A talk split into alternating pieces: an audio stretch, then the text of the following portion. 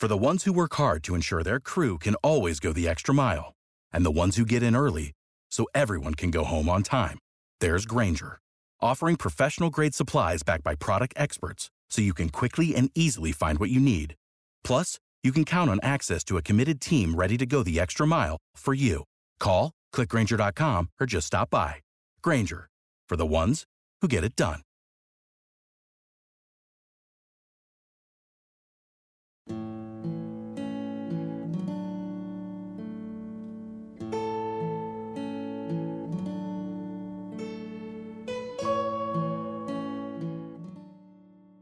每个月用耳朵搞定两本书，一年与二十四本好书相遇。大狗熊陪你轻松阅读。月亮的月，读书的读，Read with Bear，狗熊阅读。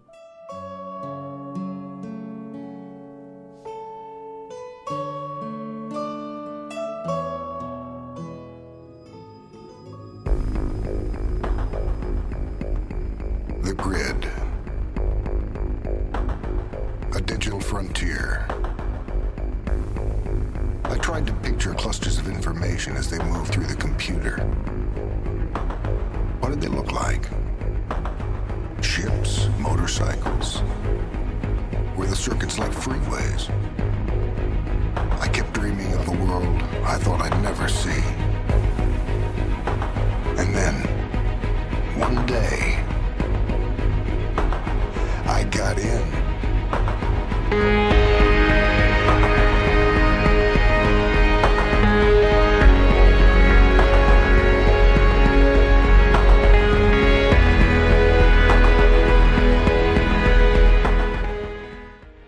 Hello，你好，这里是关注好书的网络读书空间狗熊阅读 Read with Bear，我是说书人大狗熊。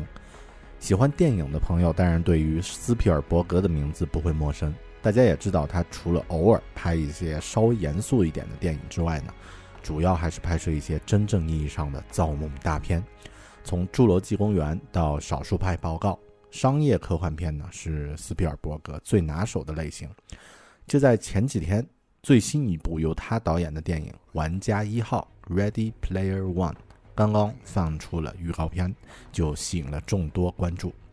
这部描写未来 VR 世界冒险的科幻片呢，源自于一本畅销欧美的科幻同名小说。今天呀，我们就来聊一聊这个关于 VR 世界的故事，也一起畅想一下存在与感知都全面升级的未来会是一个什么样的世界。本期狗熊阅读，美国科幻作家恩斯特·克莱恩的畅销小说《玩家一号》（Ready Player One）。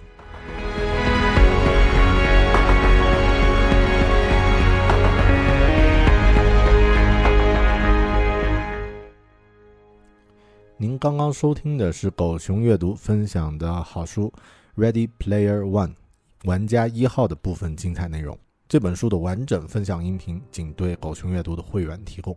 除高音质完整音频之外呢，会员还将获得这本书的视频快评、原创读书笔记和精美思维导图。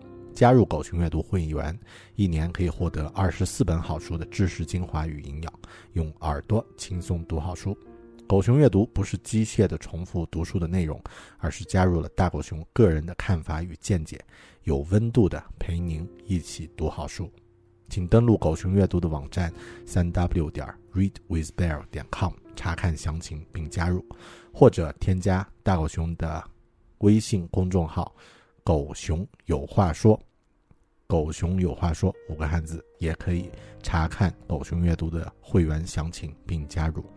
我和其他喜欢读书的小伙伴们在那里等你。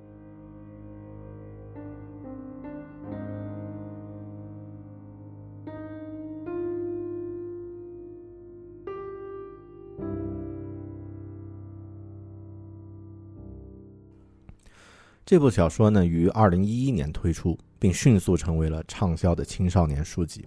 而由大导演斯皮尔伯格执导的大电影呢，也将于明年上映。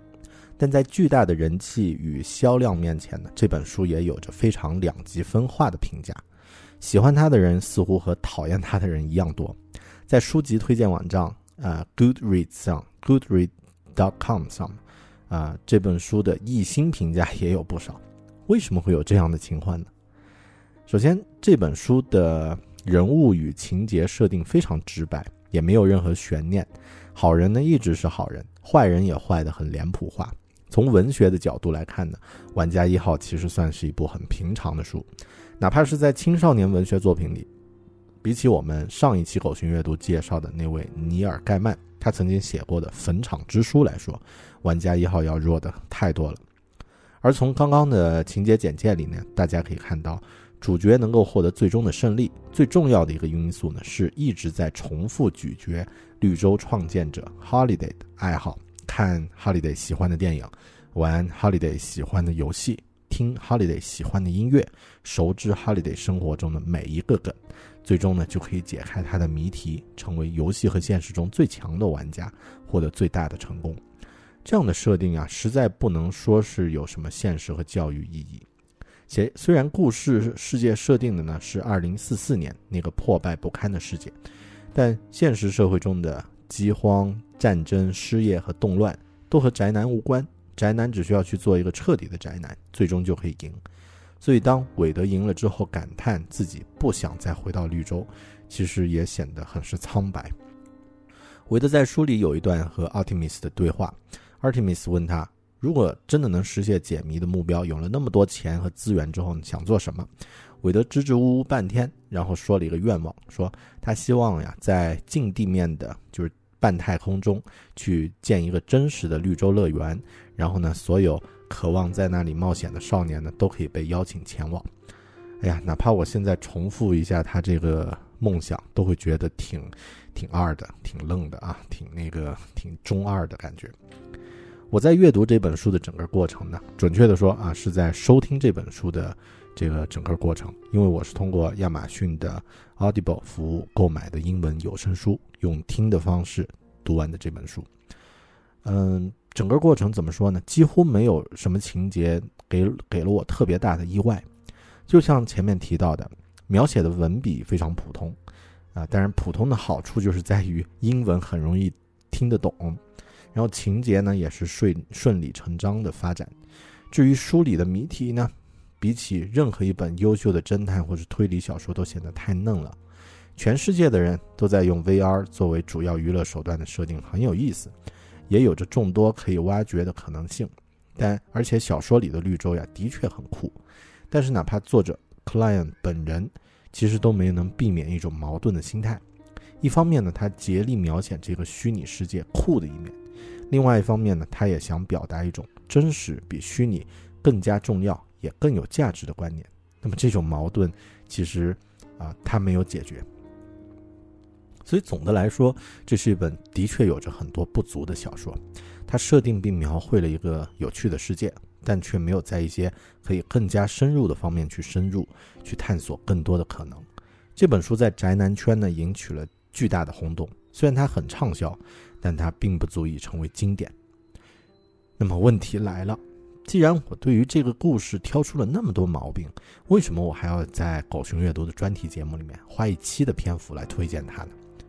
原因在于这本书所涉及到的关于虚拟世界的设定，让我产生了这样的一些问题：虚拟现实技术的发展究竟是怎么样的？它可以达到什么样的程度？玩家一号里面的虚拟世界绿洲。真的有成为现实的一天吗？当虚拟和现实已经很难区分的时候，那么什么才是真实的存在呢？什么是感知呢？假设甚至假设我们的大脑已经无法区分这个信号的时候，我们会意识到自己其实是生活在虚拟现实中吗？关于这些问题，还有什么样的作品可以分享呢？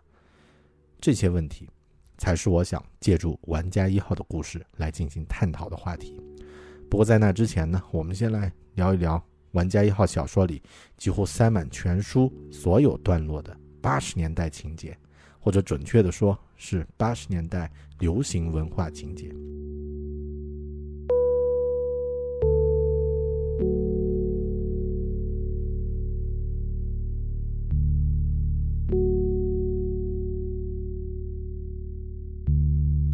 玩家一号最让玩家大呼过瘾，但同时也最让其他非玩家受不了的一点呢，就是其中充满了大量八十年代的流行元素。这本书呀，特别是前半部分，几乎是一个关于八十年代宅文化的回忆录。如果你喜欢八十年代的游戏、动漫，熟悉或者是了解一些基础的电脑文化，那么整个故事的阅读感受简直就像是看春晚一样的亲切。举个例子啊，书里的第二个谜题，其中有一段谜语说，船长 Captain 将吹起哨子，呃，blow the whistle 啊，然后当奖杯都被收集完毕，这里的船长呢，其实。呃，解谜解开之后呀，说的是乔布斯和沃兹，也就是苹果公司创始人乔布斯和沃兹，在那个时代一个有名的黑客，年纪比他们俩还大的一个黑客，绰号呢叫嘎吱船长，叫 John Draper，是这样的一个人。这个人做了什么事儿呢？他发现了一种在早餐麦片里面送的玩具哨子，如果你吹这个哨子的话，那个频率啊，可以破解电话公司的国际长途电话权限。哎呀，据说乔布斯还使用这种方式骚扰打了骚扰电话给梵蒂冈的教皇，啊，是的，这本书就充满了这种段落，就充满了这样的一些桥段。简单的说，这本书简直是一本用八十年代的文化元素来解密的达芬奇密码。作为一个八零后，我呢，啊，大狗熊我呢，恰巧对于八十年代的美国流行文化还比较了解。在十几年前读大学的时候，我就特别喜欢读那个年代黑客们的故事。而作为一个小县城长大的少年，我对于那些复古的街机游戏其实并不陌生啊，也喜欢看奥特曼打小怪兽。于是，玩家一号里面的八十年代元素呢，对我来说就显得特别舒服与亲切。有的时候，你甚至可以感觉到，作者引用一段八十年代的元素在书里，其实对于情节发展和人物塑造完全没有什么帮助。他们存在的目的就是让读者和作者，或者说让同样喜欢八十年代流行文化的读者们和作者这个，呃，已经是在传道的这这种感觉的人呢，有一种像是对上街头暗号一样的默契感。对于普通读者来说，他还是过于宅了。他的宅风格，呃，到了一种能让喜欢八十八八十年代流行文化的人读起来高潮不断。而普通的读者读起来甚至有点不知所云的感觉。比如书里决战的高潮部分，居然是哥斯拉啊，机器哥斯拉大战奥美加还有奥特曼，但是主角扮演的是奥特曼。啊，宅一族呀，日本特摄电影爱好者这些，呃，这个宅文化的爱好者们读起来呢会感动到流泪，但非铁粉基本上完全无感，不像那些顶级的小说，比如像《哈利波特》之类的。无论是否是骨灰级粉丝，各个层次的读者都可以感受到不同的阅读乐趣。我在阅读这本书的时候呀，有一种强烈的感觉，作者就是一个像我这样的宅男，喜欢看上世纪自己青少年时期的各种流行文化元素，而到了时间和创作力允许的时候呢，他把自己所有喜欢的东西都梳理了一遍，从音乐、电影到游戏、动漫。然后编了一个故事，把所有这些元素呢创到了一起，甚至可能他一开始只是想分享一下自己在青少年时期这些喜欢过的东西而已。也许正因为这样的原因呢，书里那个价值观很陈旧的设定，也就是所有的寻都寻蛋者都必须研究和喜欢 Holiday 个人喜欢过的东西才算是，怎么说呢？才算是说得过去。因为这种形式的解密，可能是最适合用来串烧起自己喜欢元素的方式了。关于游戏拯救世界这个主题呢，其实也就是在作者所热爱的八十年代，已经被弄成了一个陈词滥调式的主题。除了也在小说里被安利的这个电影《战争游戏》之外呢，还有获得过雨果奖的科幻小说《安德的游戏》也是关于这个主题。但玩家一号的故事有趣的一点在于，主角的游戏世界和现实世界其实是紧密的联系在一起的。他取得的成就是游戏中的，但对于那时的世界来说呢，游戏里的物品、身份、信用和荣誉，其实也就是很多人生活的全部。现实生活本身灰暗无比，普通人只能住在堆积成山的废旧拖车、贫民窟里面生活。垄断公司雇佣着廉价的劳工，住在胶南旅馆里的棺材房里面生活，每天工作十几个小时。未来会怎么样呢？玩通关一个游戏就可以改变世界了？甚至之后要做什么呢？这些问题对于青年韦的韦德来说呢，几乎没有答案。答案。作者虽然生动地描写了那个虚拟与现实并存的世界，但对于怎么办这个问题，他却避而不答。也有可能他并不知道如何回答这个问题，或者说，作者负责讲一个好玩的故事，对于那个世界的思考呢，留给了我们读者。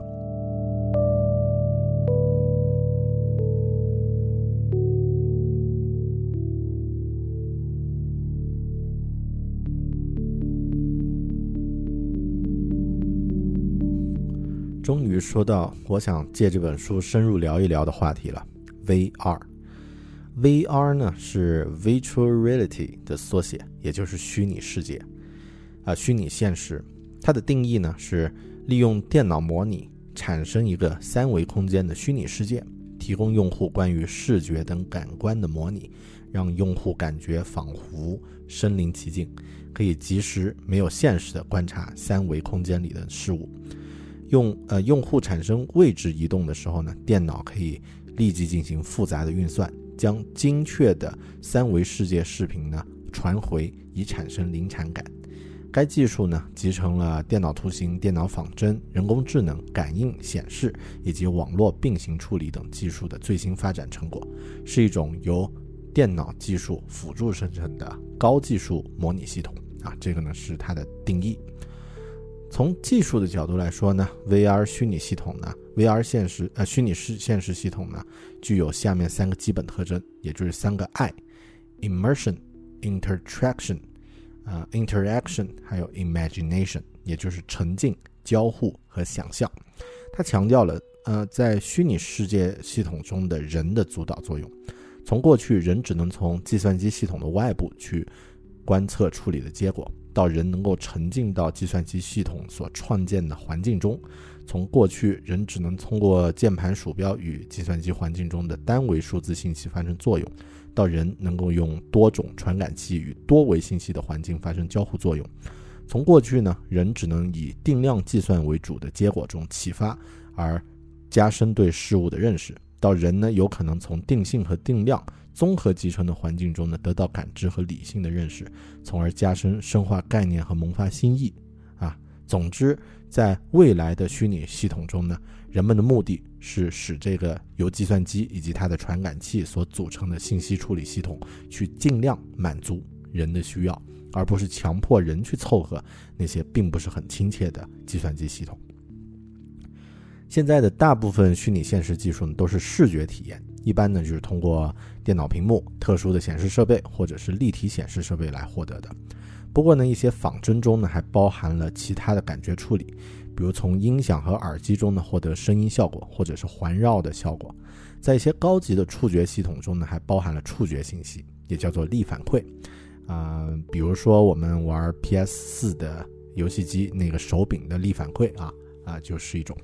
那么在医学和游戏领域呢，有这样的应用。呃，人们与虚拟环境相互呢，要么通过使用标准装置，比如说一套键盘与鼠标，要么呢通过仿真装置，比如说一只有线手套，啊，或者呢是通过情景手臂，或者是全方位的那个呃跑步机来实现。虚拟环境啊，可以是和现实世界类似的啊，例如像飞行仿真，或者是作战训练。也可以和现实世界有着明显差异的，比如说虚拟现实的游戏啊，魔法世界呀、古墓探险呀等等。就目前的实际情况来看呢，它还很难形成一个高逼真的虚拟现实环境，这主要是技术上的限制造成的。这些限制呢，来自于计算机处理能力、图像分辨率，还有通信带宽等等。当然，由着时间的推移呢，处理器、图像和数据通信技术会变得更加强大。啊，并且具有成本效益，这些限制其实最终都会被克服。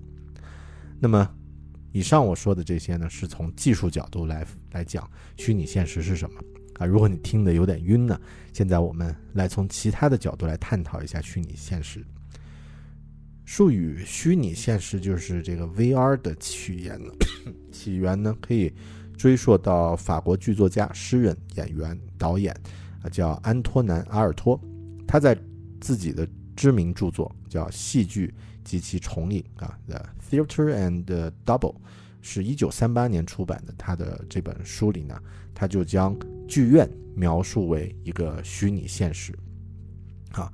a virtual reality in which, in Eric Dave's words, characters, objects, and images take on the phantasmagoric force of Archimedes' visionary internal dramas 啊，其中有一个词我念不来啊，那个幻影。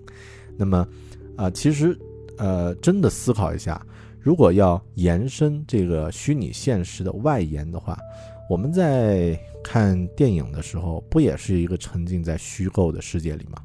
那其实也算是一种虚拟现实。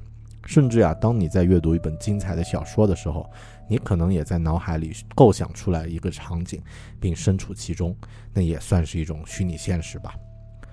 当然，如果要追根溯源呢，虚拟现实的概念首先来自于斯坦利，呃。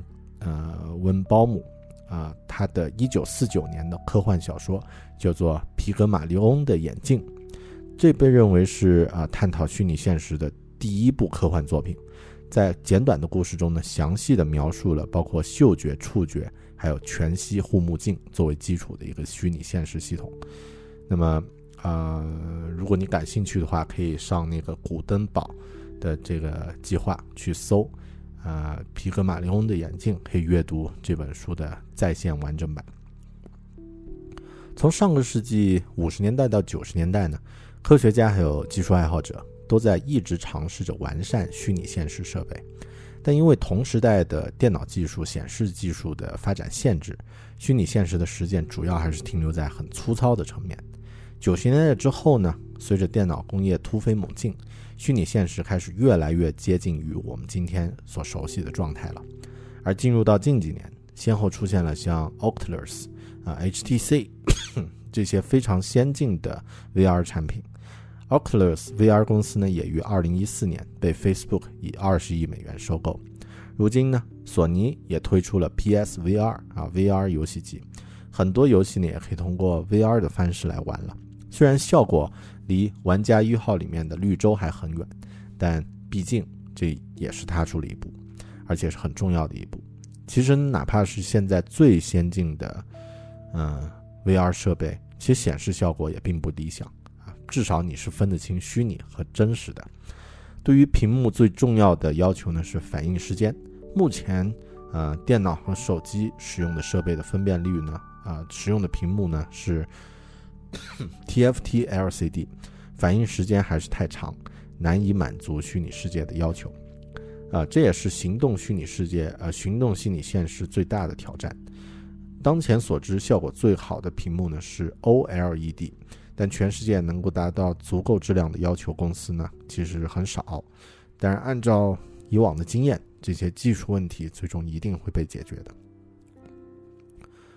除了用来玩游戏和看演唱会之类的娱乐式体验呢，虚拟现实技术目前也被运用于教育还有医疗领域。身处其中的体验呢，很适合用来进行专业技能培训，比如像消防员、飞行员等等。在中国，我们接触的最多的虚拟现实技术呢，可能是出现在地产领域啊，VR 样板房。啊，狗熊我自己以前，呃，这个公司都做过这样的项目。VR 技术呢，目前来说大都呢只是戴一个头盔啊，可以覆盖视觉和听觉，但无法在空间里走动，只有啊只能用控制器来进行走动控制，这也会导致常见的 VR 晕啊，也就是玩一下你就晕了啊，这是由于视觉看到的视频呢与身体内部的感知啊情况不一致所造成的。Oculus 公司在两年前呢曾经推出过一个非常极客风的设备。啊，玩家可以脚踩一台三百六十度全向式的跑步机，也就是说，你可以从向各个方向跑跑动，然后腰部是固定在轴上，头戴 VR 头盔，就可以从就可以向朝着任何方向去跑动射击。这样的体验啊，几乎是最能让人融入其中的了。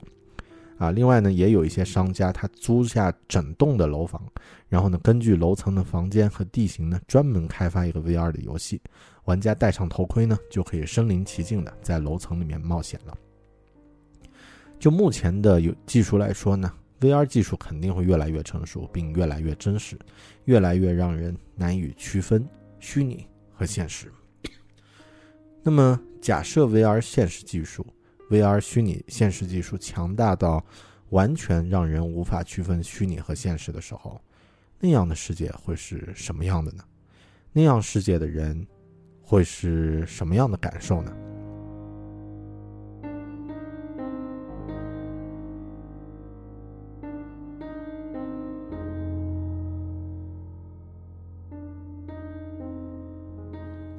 中国科幻作家王靖康曾经写过一篇短篇科幻小说，叫《七重外壳》，就是讲述啊，当人进入到虚拟现实世世界中，无法区分真实世界的故事。啊，他当他这个离开那个虚拟世界，其实并没有离开。啊，这是一个像是一个哲学的悖论一样。如果虚拟现实技术可以完全模拟人的五种感官，身在其中的人类可能发现自己身处。一个虚拟的世界中嘛，这是一个哲学问题，也是电影《黑客帝国》如此大受欢迎的重要原因。假设身在虚拟世界中的人无法发现自己身处虚拟世界，那么我们如何能证明我们生活的世界不是一个虚拟的世界呢？在哲学领域有一个著名的思想试验，就是关于这个命题的。这个试验的名字呢叫做“桶中之脑 ”（Brain in the Jar）。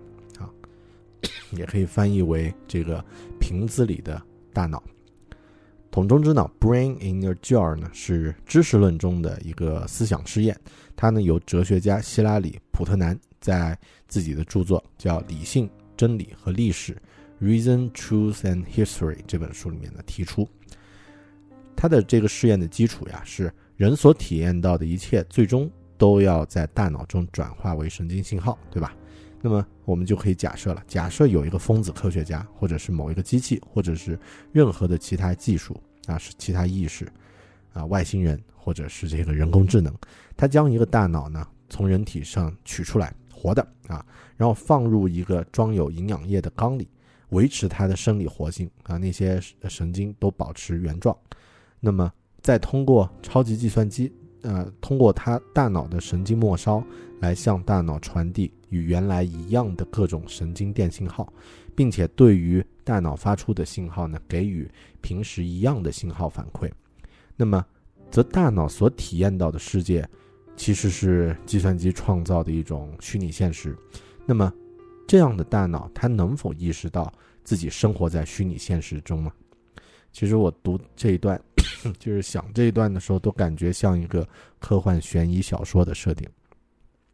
这个思想设定呃设试验呀，就是桶中之脑这个思想试验呢，啊，常用来引用来论证一些哲学，比如知识论啊、怀疑论或者唯我论，或者是一些主观唯心主义。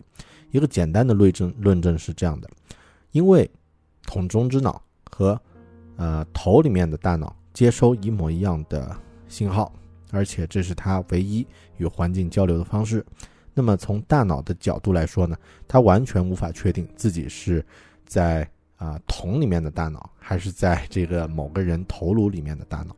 那么如果是他是在这个人的头里面的这个大脑呢，那他的想法是正确的，他的确走在大街上或者在划船或者什么的。那么如果他是一个桶中的大脑呢，那么他就是错误的，他并没有在走路、划船什么的。只是接收到了相同的电信号而已。一个大脑无法知道自己是在人的头颅中还是在桶中，因此呢，这个世界的一切都可能是虚假的、虚妄的。那么，什么是真实呢？这个是啊，用来论证的一个一个过程。从生物学的角度来讲呢，个体对于客观存在的认知或者是判别呢，取决于他所接受的刺激。假设桶中的大脑生成了一系列测试用的反应，用来检测自身的认知，而同时外界的这个计算机系统呀，又能及时给予相应的刺激作为回应，那么此时问题的症结就不在于桶中大脑对于世界的认知，而是在于观察者自身对于世界的认知，也就是做实验的那个疯子科学家。那么这个时候，自身存在的客观性就被质疑，在一个由完全由刺激创造的意识世界中呢，将形成一个悖悖论。哎呀，说到这里我也被绕晕了。反正这个桶中大脑啊，仔细想想，《黑客帝国》什么的都是源自于这样的一个，嗯，这样的一个思想实验。我们换一个，另外一个中国人很熟悉的，啊，哲学问题就是庄周梦蝶。庄周梦蝶呢是庄子提出的一个哲学论点啊，它并不是一个个论，呃，他认为人不可能确切的区分真实和虚幻。当一个人认为事物存在真实与虚幻的差别的时候呢，已经就存在问题了，啊，那么是一个物化的观点。庄子他以故事的形式呢，进行了如下阐述：昔者庄周梦为蝴蝶，熙熙然蝴蝶也，不知周也；俄然觉，则连连然周也。不知周之梦为蝴蝶语，周蝴蝶之梦为周语。此之谓物化。那么大概的意思呢，就是庄子一天做梦，他梦见自己变成了一只蝴蝶，醒来之后呀，他发现自己还是庄子，于是呢，他不知道自己到底是变成庄子的蝴蝶呢，还是梦中变成蝴蝶的庄子。在这里啊，庄子提出了一个哲学问题：人如何认识真实？如果梦足够真实，人没有任何能力知道自己是在做梦，但也可能。是一次关于天人合一的清醒梦。一六四一年的时候呢，笛卡尔哲学家啊，在《形而上学的沉思》叫《Meditations on First Philosophy》里面呢，啊这本书里面呢，阐述了类似的观点。当然，那个是两千多年后了啊，呃，三千多年后了，所以咱们还是挺厉害的，中国人还是挺厉害的。他认为呢，人通过意识感知世界。世界万物都是间接被感知的，因此呢，外部世界有可能是真实的，也有可能是虚假的。这明显跟专子的奇物还是有很大的区别的。这一论点呢，这这 这一个笛卡尔的论点呢，是怀疑论的重要前提。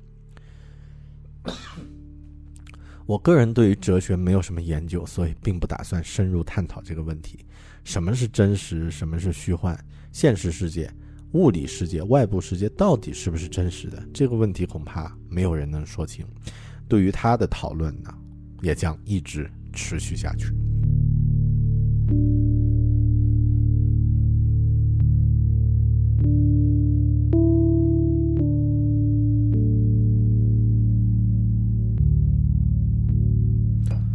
玩家一号是一部关于虚拟现实的青少年小说，阅读它呢是一件很轻松的体验。但如果你想从更多的角度去了解它的话，或者说去，嗯，让你的阅读乐趣增加更多的话呢，不妨也关注一下其他的相关作品。在这里呢，我简单推荐一下自己喜欢的给你吧。我不是那个 Holiday 啊，不需要你认真的去研究他们。以下的推荐呢，仅供参考。首先当然是《黑客帝国》电影了，这是一部关于虚拟与现实最具影响力的故事。在这个故事里呢，人类生活在母体创建的虚拟现实之之中呢，充当能量来源，也就是人被人工智能变成了一颗电池。那么，呃，电影大神诺兰的电影《盗梦空间》啊，《Interception》也是这样的主题，只是那个虚拟的现实呢是梦境，而电影中的人物呢，同样面对如何区分梦境与现实的问题。其他也有很多作品是关于这个主题的，比如像好莱坞电影《名》呃这个《源代码》，啊，然后这个动漫啊《名侦探柯南》《贝克街的亡灵》等等，当然还有我们熟悉的《攻壳机动队》。我个人其实非常喜欢的电影，乍一听好像和虚拟现实没关系，它的名字叫《楚门的世界》，其实这也是一部探讨什么是真实的电影。只是这部戏里面的主角呢，深陷其中的并不是虚拟现实，而是一个超大的剧场。所有的人物啊，除了他都是演员，而他的生活环境只是一个布景。幕后的导演在指挥着一切。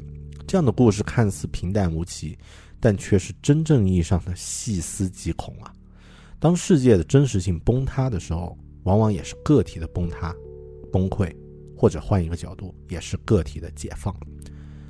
说回与本书相关的作品，我还推荐两部啊，那个赛博朋克 （Cyberpunks） 的创始人威廉·吉布森的成名作，呃，《神经浪游者》，还有奥森·斯卡德的呃雨果奖获奖作品《安德的游戏》。这两本书呢，我应该都会在狗熊阅读某一期里面和你推荐。如果你有兴趣呢，不妨先找来看一看，一定不会失望的。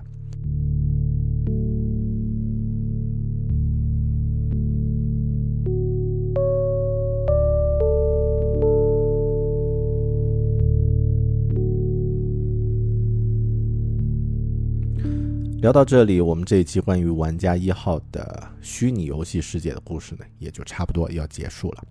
如果虚拟的世界真的如此精彩酷炫，你是愿意待在凄惨的现实世界，还是愿意待在美丽的虚拟世界呢？在美剧《纸牌屋》的第五季里面，总统 Underwood 还有一群富豪呢，在露营地度假。一位技术富豪呀，在现场推广他的作品。他的作品呢？啊，他的产品，这是一个可以将人的大脑意识实时存储为数字化形式的产品。通过这样的产品呢，任何人都可以在电脑终端永生啊。当时那些富豪都是一些年纪很大的、害怕死亡的富豪呢，就围在那个小屏幕电手机前来看这个东西啊，都觉得呃挺不错的。那么总统 Underwood 在一旁笑而不语。当别人问起他的时候呢，他就说。呃，我更喜欢脚踏实地、货真价实。我只相信能抓在手里的，或是能亲眼看到的。我发现呀，一定要把握当下，这才是美国人民的信条。当有人反驳他说：“说你说话像个推销员”的时候呢，他说：“我是推销员，没错，整个美国都是推销员。我在推销一个曾经住在桃子广场、桃子农场的男孩，也就是我。我要推销一个可触可感的明天。”要是你把这个夺走，我不知道这个国家还能剩下什么，只剩下一群年轻的老男人，啊，一群成年的老男人围成一圈，盯着一块小屏幕，只向里面看，而不向外面看。这也是我对于虚拟与真实世界的看法。比起那块精致却小巧的屏幕，我们更应该向外面那个复杂、混乱。但却又迷人而精彩的真实世界，去多看一看。感谢你收听本期节目，我们下本书里再见。